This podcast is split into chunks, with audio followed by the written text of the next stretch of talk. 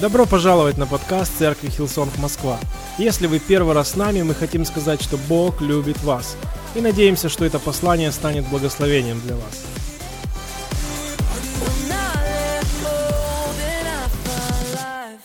Однажды я посмотрел видео в интернете. Это видео история покаяния лидера всемирно известной группы Korn из Калифорнии. Этого человека зовут Брайан Велч. На самом деле этих видео уже два. Они находятся на сайте I am the second или я второй.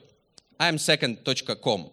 В этом видео он рассказывает, как Бог полностью изменил его жизнь и восстановил его жизнь, спас его душу. Но этот путь был сложный, долгий, непростой, и Бог продолжает изменять его жизнь. Это уже длится полтора десятка лет. На этом сайте I am Second известные люди, звезды шоу-бизнеса, музыки, спорта, люди, которых знают многие, люди, у которых, знаете, там миллионы последователей. Это целое движение, которое предлагает им снять короткое видео, чтобы рассказать, как этот человек пришел к Богу, которого и так многие знают – и лично меня это очень касается, потому что в этих историях есть сила. Они очень простые, но в этом есть сила, потому что это были люди, в жизни которых было, знаете, все, о чем другие только могут мечтать. Вы понимаете, о чем я? И они говорят в этом видео, то есть самая главная мысль этих всех видео посланий, что я выбрал Бога, теперь Бог первый в моей жизни, я второй. И я хочу жить такой жизнью, когда я второй. Я, честно, мечтаю о подобном движении в нашей стране. Я мечтаю о подобном движении в России, когда люди, за которыми следовали многие другие люди, которые могут прийти к Богу, могут сказать, заявить всем, сказать, теперь Бог номер один, я второй. Я думаю, что без Бога такие заявления никто не делает. И в начале этого года я размышлял в молитве о том, а что такое Бог на первом месте. И мы часто об этом говорим. Мы, наверное, где-то понимаем, что Бог должен быть на первом месте, или Бог должен быть в нашей жизни. Но потом, когда я размышлял об этом, я вспомнил вот эту простую мысль или фразу в этих видео «Я второй». И на самом деле это, знаете, простой ответ на этот сложный вопрос, а что такое, когда Бог первый в моей жизни? Простой ответ – это когда я второй – это когда я на втором месте. Чтобы, еще раз, чтобы Бог был первым, нужно принять волевое решение, сместить себя с первого места на второе и дать Богу всю власть в моей жизни. Это кажется вроде бы просто, но это совершенно непросто. Раньше, много лет назад, как вы видите по мне, я занимался профессионально спортом. Это было много лет назад. Я уже больше прожил после этого, чем тогда, когда занимался спортом профессионально. Но я хочу поделиться одной вещью. Что самое обидное у спортсменов, когда мы все, как бы, ну, большинство спортсменов, практически все спортсмены проигрывают, один выигрывает в каких-то важных соревнованиях или чемпионате. Но вот одно из самого сложного, что может вообще быть, это не просто проиграть в чемпионате важном, к которому ты готовился, но это быть вторым. Это, я хочу поделиться, я не раз был вторым на важном каком-то мероприятии. Это просто ужасно. Это, знаете, практически оскорбительно. Это ужасно быть вторым. Почему? Потому что ты так близко был к первому. На награждении, когда первого вызывают, все аплодируют. И когда второго вызывают, да, ему серебряная медалька, он как бы стоит второй, но ему хлопают вот так-то. Знаете, одно дело, фраза «я выиграл этот чемпионат, и я был второй на этом чемпионате». Как бы это тоже классно, и некоторые люди мечтали бы и быть вторым. Но это очень сильно отличается от того, когда ты выигрываешь. И мне доводилось, будучи частью команды, мы, мы выигрывали чемпионат, и это такое потрясающее чувство. То есть неважно, как ты выиграл, неважно расстояние до второго, ты выиграл. И все. Все остальное не важно. И все целый год считают тебя чемпионом. Это круто. Так вот, к чему я? Некоторые могут сказать, что я, это то, что я чувствую по жизни. Возможно, в своей семье я чувствовал всегда, что я второй. Возможно, это то, что вы чувствуете по жизни, может быть, в спорте, может быть, в школе, может быть, в университете или в каком-либо деле, которым вы занимались, вы всегда как будто были второй. Может быть, это то, с чем вы уже смирились. Мы можем все провести свою жизнь в бесконечной гонке в том, чтобы быть первым, чтобы стать первым своими усилиями. Но возможно, возможно, нам всем нужно, знаете, увидеть другой путь. Потому что ты думаешь, что это легко стать первым, но каждый раз, когда кто-то становится первым, потом приходит другой, который побеждает его. Всегда, знаешь, большую часть жизни мы проигрываем, мы, мы вторые. Иногда мы выигрываем.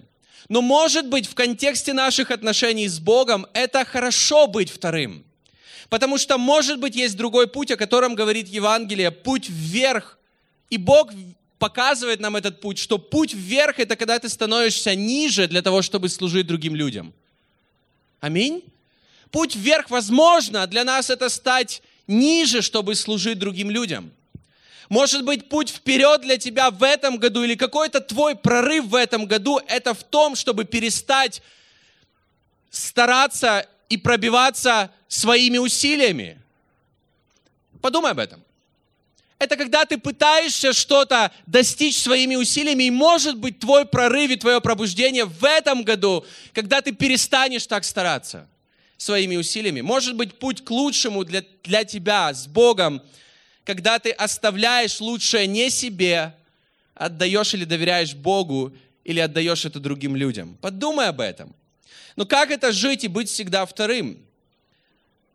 Я верю, что это может быть огромным благословением для наших жизней, для наших семей, для окружающих людей, для твоего 2019 года, если мы будем или будем понимать, будем учиться быть вторыми в контексте наших отношений с Богом. Возможно, смысл полной жизни, я, я имею в виду наполненной миром, наполненной радостью, наполненной смыслом в том, чтобы найти свое место. И может быть это место под номером два. Может быть это место не под номером один. Для кого-то это станет очень радикальное послание. Может быть вы слышали другое послание, что ты призван или ты внутри чувствовал, я призван быть лучшим, первым – но в контексте наших отношений с Богом, подумай об этом, может быть, ты призван быть вторым. Я просто хочу привести несколько историй сначала из Ветхого Завета. В самом начале, когда Бог создал человека, Он создал мужчину и женщину, Адам, Адама и Еву, Бог им дал все, Бог их благословил невероятно, и момент, когда это все они потеряли, это был момент, когда они тронули то, что не принадлежало им. А кому? Это то, что принадлежало Богу. Это дерево познания добра и зла стояло прямо в центре этого сада, где они были, и Бог сказал, это не принадлежит вам, это Божье. Не трогайте это. Потому что в момент, когда вы будете трогать то, что мое, то, что принадлежит мне, вы потеряете все, что принадлежит вам. И это то, что произошло с ними. Десятина Кирилл сегодня об этом говорил, это когда ты отдаешь Богу лучшее и первое, и уже в законе, после того, когда мы читаем о десятине, когда ее отдал Авраам и другие люди, после, через много лет после Моисей написал это в законе о десятине, он написал следующее, что это принадлежит Богу, это как бы Божье, это святое, первое. Но еще задолго до этого другая история, которая тоже небезызвестная, про Каина и Авеля. И Авель отдал первое и лучшее Богу. Это, Богу это понравилось. Знаешь, это как будто отвечало то, что он хотел сделать для Бога, это как будто было на, на его языке. То есть Бог не принял жертву, хотя это была жертва Каина, но он отдал не лучшее, а про Авеля мы читаем, что он отдал лучшее, и он отдал первое – и это то, что понравилось Богу. Авраам отдал Мельхиседеку десятую часть всего, что у него было. Кирилл сегодня говорил, Мельхиседек в то время, он назван это как священник Всевышнего Бога. В Новом Завете мы читаем о том, что наш Мельхиседек – это Иисус Христос. И когда мы отдаем десятину, мы отдаем ради Него и Ему, как это сделал тогда, еще задолго до закона Авраам. Бог сказал Аврааму далее принести в жертву Исаака это отдельная тема для проповеди. Принести в жертву сына, того, кого он ждал 25 лет, но он ждал его на самом деле, как бы Аврааму уже было под 100 лет, когда родился Исаак. И Бог ему в один день сказал, когда он уже немножко подрос, Он говорит, пойди на гору, которую я тебе скажу, и принеси его в жертву. Авраам просто взял и сделал это. В тот момент, когда он уже был готов его убить, потому что в Новом Завете Павел пишет, что он был, он верил, что Бог даже может воскресить его сына, потому что он ему обещал. Но, но когда Бог увидел такое отношение, что для Авраама реально, вот реально, Бог каким-то образом, я, не, я сам до конца не представляю как, но для Авраама Бог был всегда на первом месте, а он сам на втором. Когда Бог это увидел, Бог его остановил и сказал следующее, я клянусь мной, что все, что я тебе обещал, это будет в твоей жизни. И мы в этом видим силу завета с Богом, потому что когда Бог что-то обещает, Он это сделает. Когда Бог попросил Авраама принести своего сына в жертву, единственного, первого, любимого, и он был готов это сделать, потом Бог, когда мы нуждались в том, чтобы кто-то принес жертву своего единственного сына, Бог это сделал. Это сила завета с Богом, насколько Он верный в нашей жизни. Поэтому на Него мы можем рассчитывать. Даже мы да, даже мы не верны, но Бог верен. Бог верен, аминь, когда мы верим в Иисуса Христа. И я хочу прочитать два места из Библии. Это слова Иисуса, которые достаточно радикальные, достаточно, может быть, сложные для начала года 2019. Но я верю, мне кажется, это лучшие стихи из Нового Завета, которые можно прочитать в начале 2019 года. Я надеюсь, вы меня поддержите. Матфея 10 глава 37-38 стихи. Иисус говорит, кто любит отца и мать более, нежели меня, недостоин меня. И кто любит сына или дочь более, нежели меня, недостоин меня. И кто не берет креста своего и следует за мной, тот недостоин меня. В другом месте из Библии апостол Лука описывает, возможно, ту же историю, а может быть другую. Может быть, Иисус об этом несколько раз говорил. В 25 стихе, это Луки 14 глава, с 25 стиха. С ним шло множество народа, и он, обратившись, сказал им. Это был тот момент, знаете, когда ученики всегда хотели, старались сделать все как можно лучше для людей, там все. И знаете, за Иисусом следует много людей, и они такие, ес, это самое большое собрание церкви. Там. И Иисус поворачивается и такие слова говорит, что, знаете, там ученики, наверное, снова все разойдутся. Знаете, что Иисус говорит? Если кто приходит ко мне, знаете, они там приглашали всех, кого-то ждали целый год, чтобы пришел тоже на собрание. И Иисус вот говорит, может быть, кого-то вы сегодня привели, извините, пожалуйста, но я буду это читать. 26 стих. «Если кто приходит ко мне и не возненавидит отца своего и матери, и жены, и детей, и братьев, и сестер, и притом и самой жизни своей, тот не может быть моим учеником. Кто не несет креста своего, идет за мною, не может быть моим учеником. Я специально читаю в синодальном переводе, потому что вот это слово «возненавидеть» — это в оригинале именно «возненавидеть». Тут говорится о ненависти, тут нет никакого второго смысла. Но вопрос в том, что нам нужно понять это.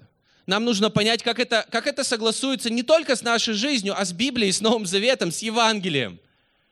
Потому что послание Евангелия, оно не о ненависти. Послание Евангелия, оно о любви к нашим ближним. Оно о любви к людям оно о любви настолько радикальной, что это даже может быть в ущерб нам, но ради других людей. Но здесь Иисус говорит о какой-то ненависти, причем к людям самым близким к нам. О наших мамах, папах, родителях и детях. Это то, о чем здесь говорится. У меня есть дочь. То есть я думаю о том, а как это понять. То есть мне нужно возненавидеть дочь, чтобы быть учеником Иисуса, потому что я хочу быть с Иисусом. Но я хочу просто привести в пример другую историю. Почему я говорю, что нам важно это согласовать со всем посланием Библии. Не просто вырывать это из контекста, как мы говорим, и просто так жить. Или, может быть, ты сегодня пришел с чувствами, я ненавижу своего брата. Может быть, да? Я ненавижу свою сестру. И вы думаете, о, yes, пастор, да, проповедуй. Это то послание, которое я хотел услышать. У, круто. Иисус в других местах говорит о следующем. Если ты ненавидишь брата просто в своем сердце, ты как человека-убийца. Если ты на своего брата скажешь просто дурак, это просто карточная игра. Ну, ты сказал дурак. Это все равно, что ты как убиваешь его. Это, сказал Иисус в Нагорной проповеди. В другом месте Иисус говорит э, фарисеям, вернее, отвечая фарисеям, когда они же постоянно они постоянно ходили с вот этими э, бутылочками, чтобы мыть, санитайзерами, чтобы мыть руки. Я так представляю современных фарисеев. Простите, если кто-то сегодня с санитайзером, простите, простите. Мы тоже носим санитайзеры. Но я имею в виду, что фарисеи, они настолько вот это очень для них важно было, что они постоянно следили за всеми, и как только ученики Иисуса немытыми руками, о Боже, ели что-то, они говорят, как твои ученики нарушают наши священные традиции? И знаете что? Может быть, кто-то помнит, что Иисус им ответил. Говорит, какие традиции? Вы нарушаете конкретно Божье Слово. Вы нарушаете 10 заповедей. Очень просто. Когда в Библии говорится, что почитай отца и мать, и кто не почитает отца и мать, он достоин смерти. Но что вы делаете? Вы приносите Богу в жертву то, что, чем бы вам нужно было заботиться о своих родителях, которые уже старые. То есть то, чем вы должны были заботиться, вы говорите, что если ты принес это в Богу жертву, внимание, то можно и не заботиться о родителях. Он говорит, вы своими традициями нарушаете Божье Слово. Поэтому к чему этот весь разговор? Иисус не проповедовал о том, чтобы нам ненавидеть людей – или не любить людей. Я верю, Иисус хотел нам что-то сказать. Он хотел здесь, в этих стихах, сказать о цене следования за Богом, цене жизни с Богом, цене, когда ты выбираешь Иисуса первым в своей жизни. Билли Грэм сказал такую потрясающую, простую фразу, что спасение каждому из нас дано бесплатно, но цена ученичества – это вся наша жизнь. Мы платим всей нашей жизнью, чтобы продолжать следовать за Иисусом. Я хочу следовать за Иисусом, но я задумываюсь, а что мне для этого нужно? Так вот, почему возненавидеть? Большинство учителей Библии, они сходятся в следующем, что это не прямо нужно ненавидеть, но это, он говорит очень контрастно для того, чтобы показать разницу между первым и вторым. Подумай об этом. Я ненавидел быть вторым. Я это прекрасно понимаю, хотя это стоило мне даже быть вторым. Это я сейчас говорю о спорте. Немалых усилий. Немалых усилий, чтобы быть вторым, но это отличается кардинально от того, когда ты первый. Поэтому есть большая разница между первым и вторым. И большинство учителей Библии говорит о следующем, что Бог говорит, что любовь к Богу должна быть настолько сильной, что это можно сравнить с ненавистью к твоим близким. То есть она настолько больше, она настолько сильнее, и она номер один по сравнению со всем остальным и с самим собой в нашей жизни. То есть Бог первый, а все остальное второе. Вот что пытается нам сказать Иисус в этих всех примерах. Вот хороший баланс для, друзья, каждой сферы жизни, когда Бог первый, а все остальное второе. Причем не третье, не четвертое, не пятое, не шестое. Нигде я в Библии не видел таких перечислений. Но Иисус сказал, Первая заповедь и самое главное, возлюби Бога. И какая по счету он сказал? Вторая. Возлюби ближнего, как самого себя. То есть во второй там говорится и про свою жизнь, и про ближнего, про все остальное. Но есть что-то первое, есть что-то второе. И Иисус, Он показывает большой вот этот пример, вернее, различие, что есть первое и есть второе. И это очень важно. Так легко, когда ты любишь какие-то вещи в этом мире, просто забыть про Бога. Так легко, когда ты любишь себя в первую очередь, просто забыть про Бога. Поэтому я хочу сказать, когда мы реально любим Бога, и это номер один, все остальное становится как должно быть в нашей жизни. Но когда мы любим Бога, и это не номер один, все остальное, мы становимся эгоистами. И все остальное, знаете, направлено на нас самих, и в наших семьях, и в наших взаимоотношениях, и так далее. Поэтому Иисус говорит нам как бы следующее. Можно следовать за Иисусом, не будучи Его учеником. Можно сопровождать армию, не будучи ее солдатом. Можно быть сторонником какого-то важного дела, не прикладывая для этого совершения своих сил. Однажды один ученый так сказал о своем студенте, он, может быть, и посещал мои лекции, но никогда не был моим студентом. И я думаю, что важная истина в следующем для нас всех, что место Иисуса Христа, нашего Господа и нашего Спасителя, который пришел как человек в наш мир, и мы праздновали Рождество буквально пару недель назад, что его место, хотя его положили в ясли, и хотя он был как раб для всех, когда, хотя он ставил себя ниже всех остальных, но его реальное место – это номер один. Место Иисуса, Он царь. А место царя – это выше всех остальных. Место Иисуса – это номер один. И другого не бывает. И в контексте наших э, отношений с Богом по-другому и работать не будет. Нельзя сказать, что Бог был на шестом месте, теперь на пятом, какой большой прогресс. Это не будет работать, пока Он не дойдет до первого места. И я хотел бы об этом говорить и в следующий раз, потому что я хотел бы более о практичных каких-то вещах говорить в следующий раз. Но сегодня я хочу прочитать Колоссянам 1 глава с 15 по 20 стих. Он образ невидимого Бога, Иисус Христос. Он превыше всего творения. Через Него было сотворено все на небе и на земле, все видимое и невидимое, будь то престолы, господство, начальство или власти. Все было сотворено через Него и для Него. Еще до того, как все было сотворено, Он уже существовал. И все творение держится благодаря Ему. Он глава тела, то есть церкви. Он начало всего, первый Друзья, первый среди воскресших из мертвых, чтобы во всем иметь первенство. Богу было угодно, чтобы во Христе обитала вся полнота, и чтобы через Него примирить с собой все, заключив благодаря Его крови, пролитой на кресте, мир со всем, что на небесах и на земле. Я хочу еще раз сказать, место Иисуса Христа в нашей жизни – это только номер один. Нет другого места для Иисуса в твоем сердце. Нет другого места, друзья. И если мы пытаемся строить здоровые взаимоотношения с Богом, но Иисус там не номер один, все будет не получаться. Бог тебя продолжает любить. Бог тебя всегда любит, даже когда Он для тебя вообще ничего не значит. Бог тебя любит, и это не изменяется из-за наших дел. Но когда Бог правит нашей жизни, это может быть только номером один – Каждый день, когда ты просыпаешься утром, когда ты думаешь о чем-то в твоих мыслях, в твоем сердце, в твоих желаниях, в твоих ожиданиях, его место — это только номер один. Он может быть только на этом месте, а все остальное, соответственно, может быть только на втором. Я, моя семья, мои дети, моя жена, которую я тоже очень люблю. Но я верю, что когда Бог номер один, это помогает мне любить мою жену еще лучше – это помогает мне меняться и становиться лучше. Когда я второй, и когда я принимаю, я уже говорил, личное волевое решение, Бог, я второй, ты первый. Что это дает мне? Это мне дает Его праведность, а не мою. То есть я не своей праведностью пытаюсь, пытаюсь чего-то добиться. В притчах и псалмах так много говорится о праведнике. Притчи и псалмы – это такой, знаете, тизер к классному фильму. Тизер к тому, как круто быть праведным. И там так много обещаний, как круто быть праведным. Вот если ты праведный, все в твоей жизни будет так, как нужно. Проблема была в том, потому что это книги Ветхого Завета, никто не был праведный но, но тизер классный. Фильма нет, но тизер очень классный. И все прям ждут этого фильма. Ну когда же это будет? Это будет, когда пришел Иисус.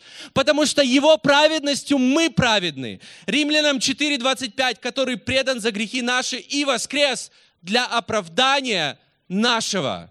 Потому что Христос хотел дать нам Его праведность, тебе Его праведность не благодаря твоим делам, но благодаря тому, что Он сделал. Аминь. Аминь. Подумай о праведности Ноя, потому что это, это классный пример для каждого из нас. О праведности Ноя. В Библии говорится, что Бог среди всех людей, когда перед тем, как потопить всю землю, он увидел среди всех людей праведного одного человека, Ноя. Там так говорится, праведного Ноя. И он построил ковчег, и потом Бог навел потоп. Так вот, в этот ковчег вошли, знаете кто? Вместе с Ноем из людей. Его жена, его три сына и их жены – знаете почему? Из-за праведности одного человека, Ноя. То есть его семья, не, там не говорится, что они каким-то образом, кроме того, что они были его семьей, заслуживали быть вместе с Ноем. Может быть, они помогали ему строить ковчег. Это все классно. Но самое важное было, это то, что Бог увидел праведного одного человека, Ноя. Знаете, почему мы, мы спасены? Благодаря одному, Иисусу Христу. И все. И все, больше ничего не нужно. Вопрос не в нашей праведности, а в Его, когда Он номер один вошел Ной и вместе с ним его семья. Поэтому, когда Иисус первый в моей жизни, я надеюсь на Его праведность, а не свою. Когда я второй, Иисус может быть первым, и это дает мне Его мудрость, а не мою. Нам всем нужна Его мудрость. Потому что в притчах 24 главе 3 стихе написано, мудростью устрояется дом и разумом утверждается. Наши дома, наши семьи – кто-то сказал однажды, что мы люди, мы человечество, мы настолько развитые, мы запускаем спутники не только вокруг Земли, мы их уже запускаем туда, к Марсу и везде, но мы не можем сохранить свой дом. Нам сложно удержать свою семью, потому что Божьей мудростью строятся наши домы. А это очень важное что-то. Для Бога это было всегда важное. Поэтому каждому из нас нужна Божья мудрость. А Божья мудрость, начало Божьей мудрости, в Библии говорится, всем, чем ты можешь, ищи. Знаешь, как покупай, другими, ну, там так говорится образно, покупай Божью мудрость. Но начало Божьей мудрости – это Божий страх и смирение. Это когда ты говоришь, я второй Бог, а ты первый. Это начало мудрости. И третье, когда я второй, это, это открывает его возможности для моей жизни, а не мои. И я уже говорил об этом. Я верю, что Бог относится к нашей жизни. Это мои жизни, это мои люди. Твой дом – это мой дом. Твоя ситуация – это моя ситуация. Иисус так смотрит на нас, и Он хочет нам помочь. Но с другой стороны, все, что Его, становится нашим, когда Иисус первый в нашей жизни, а мы вторые. Все, что Он для нас приготовил, это наше. Матфея 21 глава, 22 стих. «И все, чего не попросите в молитве с верою, получите». И все. И все, потому что мы следуем за Иисусом Христом. Иногда я замечал, как люди говорят, семья для меня на первом месте. В том плане, что они переживают и хотят иметь хорошее взаимоотношение в семье, и хотят, чтобы семья это была свято в их жизни. И я думаю, для многих из нас это так. Для меня это тоже так. Не всегда это понимал, но сейчас это понимаю лучше, чем когда-либо. Для меня семья это тоже свято. Для Бога семья это всегда было свято. Брак это всегда было свято. Но я могу сказать, что рассуждая так, если для меня семья реально на первом месте, то я буду делать все от меня зависящее, как мужчина в доме, чтобы показать моим детям и моей семье, как это ставить Бога на первое место в каждой сфере жизни. Потому что это лучшее, чему я могу научить своих детей. Это лучшее, в чем я могу показать им пример. И если я буду им показывать пример, как я ставлю Бога на второе место, ставя семью на первое место, я не думаю, что я в этом выиграю в конце. Я не говорю, что служение должно быть таким, что мои дети не будут видеть меня дома. И я служу Богу, и это все, чем я занимаюсь сейчас в жизни. Но знаете, это, это то же самое, если это будет так, это то же самое, что работа ради семьи, только когда тебя, твоя семья вообще не видит дома в дневное время. Нет, нет, ставить Бога на первое место, это, это в первую очередь не по поводу того, чтобы кого-то из других людей поставить на второе, это себя поставить на второе. Это я второй. Бог, я второй, а ты первый во имя Иисуса. Я верю, такое отношение благословляет тебя, благословляет твой год, благословляет твою семью, благословляет твою церковь, твоих близких, людей на работе, в бизнесе или в любом деле, которым ты занимаешься. Отношение «я второй». У нас есть выражение «сделай это ради Бога» или «дай вот это», или да? Но есть люди говорят, ну ради Бога сделай это. Что такое ради Бога? На самом деле в этом выражении смысл в следующем. Когда ты ставишь себя на второе место ради Бога, я ставлю себя ниже ради Бога. И ради Бога я забочусь о своей семье лучше, чем бы я это делал ради себя самого. Я делаю это лучше, потому что у Бога больше стандарты, чем мои. Другими словами, ты не живешь с духом «я», «моё», «мне» и ради себя все. Мы все так живем по плоти. Мы все так живем из-за нашего эгоизма. Но мы можем жить с духом «я» ради других. Мое ради пользы других. Моя жизнь может быть благословением для других. Вот какой жизнью мы можем прожить в этом году. Я жертвую ради других. И я верю, что это благословляет в первую очередь нас самих. Я хочу просто привести пример, как я делаю – Иногда тот вечер, который у меня свободный, когда я могу поехать семье, к семье кто-то в церкви или кто-то может попросить меня встретиться. И иногда я говорю, извини, я не могу, давай в другой раз. А иногда я говорю, да, давай встретимся прямо сейчас. И я могу позвонить Ане и сказать просто, слушай, сегодня я должен был приехать вовремя с работы, но я приеду немного позже с работы, потому что так-то, так-то. я благодарен, что Аня меня поддерживает. Но с другой стороны, я не хочу делать только такие жертвы. Иногда я беру просто выходной. Просто выходной, чтобы провести его со своей семьей. рабочий день, может быть, это не самый, знаете, важный рабочий день. Может быть, в этом дне нет каких-то супер важных встреч. Но я должен был бы быть на работе. Но когда я делаю так, жертвую так ради своей семьи, они видят. То есть мы должны одинаково жертвовать ради, ради всего в нашей жизни. Иногда ради других людей, иногда ради своей семьи. Но я верю, это растягивает нас. Это растягивает нашу жизнь. Но от этого вот это и есть смысл, есть что-то большее. В этом смысл есть что-то большее. Можно жить и быть лучшим папой, лучшим мужем для своей семьи и лучшим лидером для других людей, и лучшим христианином в этом городе. Потому что мир нуждается в нас. Аминь. Поэтому да, это волевое решение, я уже заканчиваю. Поставить себя на второе место, чтобы Бог был первым в моей жизни. И что, если следующие 50 недель все мы, или ты сам лично, ты просто примешь решение, ты доверишь Богу центральное место в твоей жизни. И в следующее воскресенье я продолжу. Я буду говорить более о практичных вещах. В чем это выражается? Как это жить с убеждением или с откровением «я второй»? Ну давайте подумаем об этом на этой неделе, возможно, на канагруппах. По дороге домой в машине, по дороге на работу, где-то в молитве. А что такое для меня лично? Я второй, Бог первый в моей жизни. Я верю, что это благословит твою жизнь и через твою жизнь многих людей во имя Иисуса Христа. Вы прослушали проповедь до конца, и мы надеемся, что она стала ободрением для вас сегодня. Оставайтесь с нами на связи. Вы можете посетить наш сайт hillsong.rf, а также подписаться на наш аккаунт в социальных сетях. Спасибо, что были с нами и до следующего выпуска.